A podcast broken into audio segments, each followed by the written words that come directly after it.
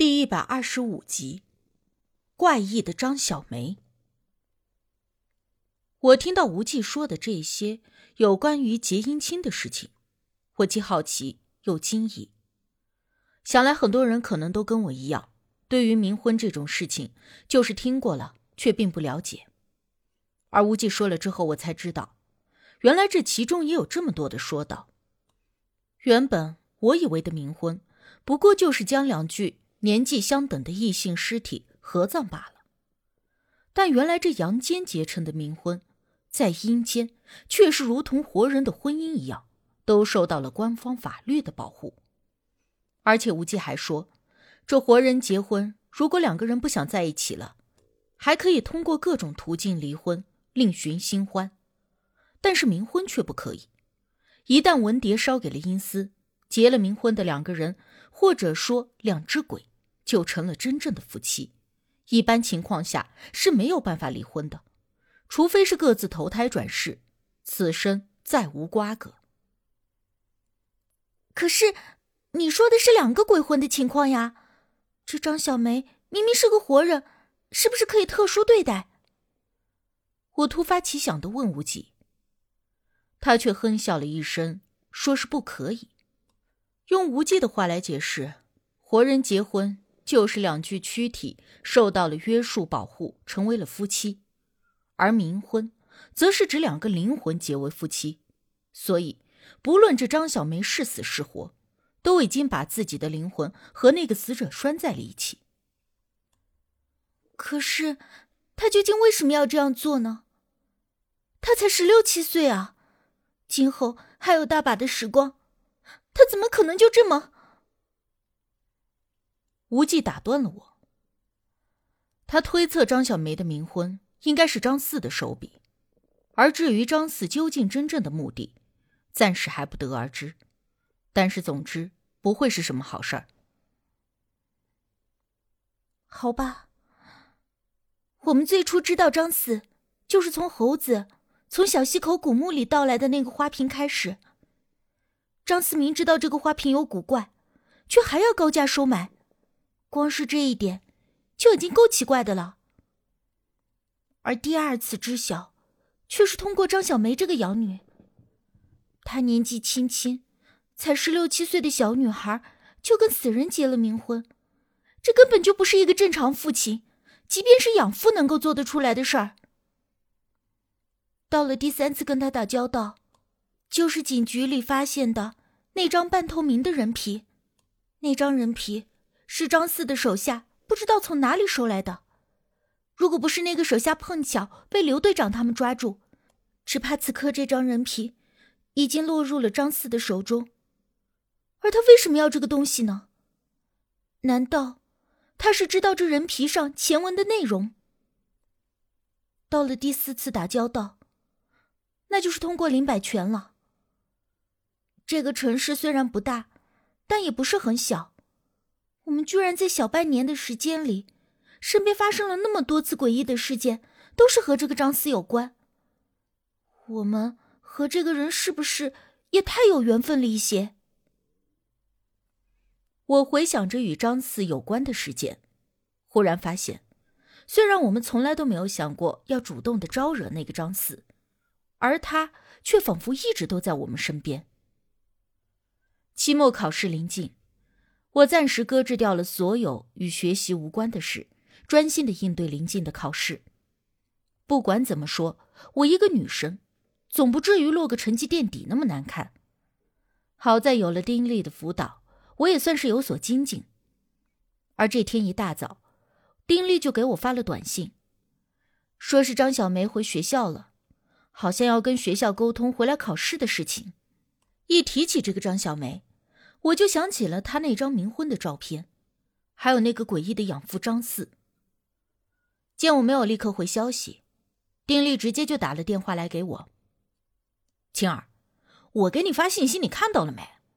那个张小梅回学校了，刚才我和她一起从办公室里出来的。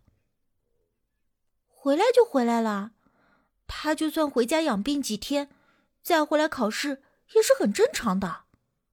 我随口的应了一句，可是丁力却神秘兮兮的说：“哎呀，我跟你说，等你见到他本人，你肯定就不会这么无动于衷了。你如果看到，简直会吓死你啊！我忍不住嗤之以鼻。切，你就吹吧你，那一下子吓死我的东西，恐怕还没造出来呢。丁力在电话里嘿嘿笑了一下，然后又一本正经的说：“哎，我不跟你开玩笑，张小梅的脸色真的特别吓人，整个人也显得特别的阴郁，就跟那恐怖电影里边那些个被鬼缠身的女主角似的。我这普通人都能看得出来，她身上泛着灰气。”我闻言就有些惊讶了，这倒是我没有想到的。难道说这段时间张小梅回家养病的同时，他身上还发生了什么事？或许，会不会跟那个冥婚有关呢？被丁力这么一说，我反而对现在的张小梅的情况有些好奇了，想看看她究竟变成了什么模样。哎，那她人走了没？还没呢，我看她刚刚进了校长室。听他们班主任说，好像是要经过校长同意什么的。那我知道了。说完，我就挂了电话，直接往校长室的方向走过去。校长室进出都要经过这楼梯，所以我就站在楼梯旁一直等着。过了能有三五分钟的样子，我看到校长室的门打开，张小梅果然就从里面走了出来。我好奇的向他看过去，立刻就理解了刚才在电话中丁力所说的那些话是什么意思了。张小梅的脸上几乎毫无血色，齐肩的头发披散着，却稀稀拉拉的，有些毛躁，眉头蹙着，嘴唇抿着，整个人就好像被笼罩在了厚重的乌云底下，让旁边的人看着都觉得压抑的喘不过气来。我之前是并没有见过张小梅本人的，但是通过她其他照片上看到，她虽然好像平时也有点压抑，但也不是这么严重。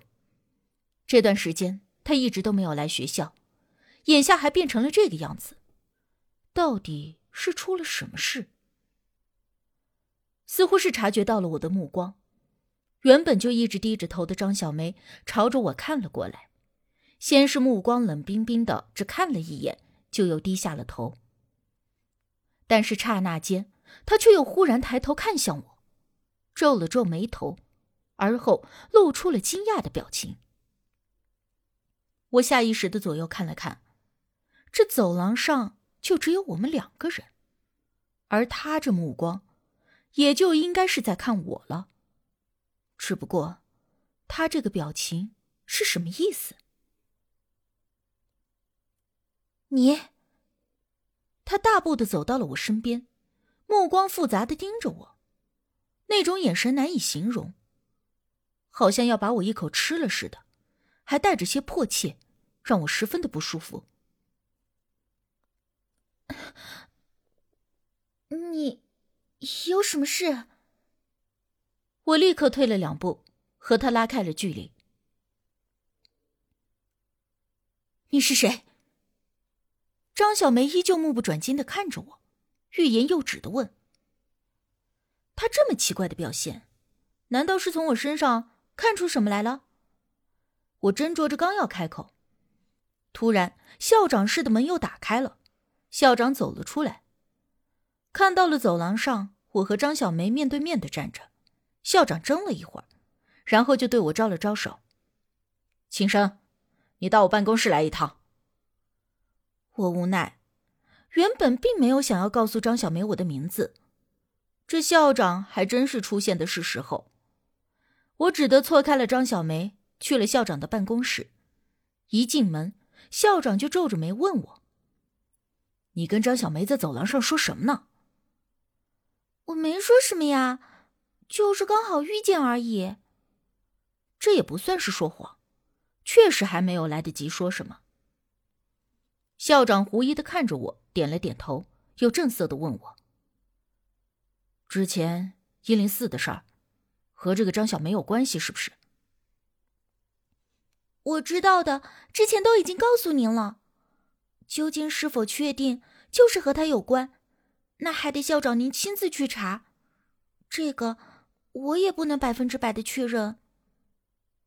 早前一零四降头的事儿，我也已经跟校长说了个大概。当时我只是说下降头的人会被反噬，但并没有说是谁。刚好那个时候，张小梅就突发重病进了医院。校长如果不是傻子，就自然能够想到究竟是谁了。只是这种事儿，我自然不能百分之百的给他肯定的答案。先不说，我也不是百分之百的能够确定就是张小梅亲自所为。再者说，一旦之后出现了什么岔子，校长再把罪过赖在我的头上，那我到时候连哭都没处哭诉去。校长瞪了我一眼。你这个小姑娘，我看你学习成绩很一般嘛，这脑子都用到这些歪门邪道上去了，说话学的跟大人一个样，还拐弯抹角。对于校长的话，我也就只是笑了笑，不应声。他喜欢怎么样想就怎么想好喽。总之，有可能担责任的事儿，我是绝对不会扛在身上的。但我有一点好奇，就问校长。校长，不知道你找我来是有什么事儿？难道就是为了问张小梅的事情吗？校长端起了茶杯，喝了一口水，点了点头。确实是，我想听听你怎么说。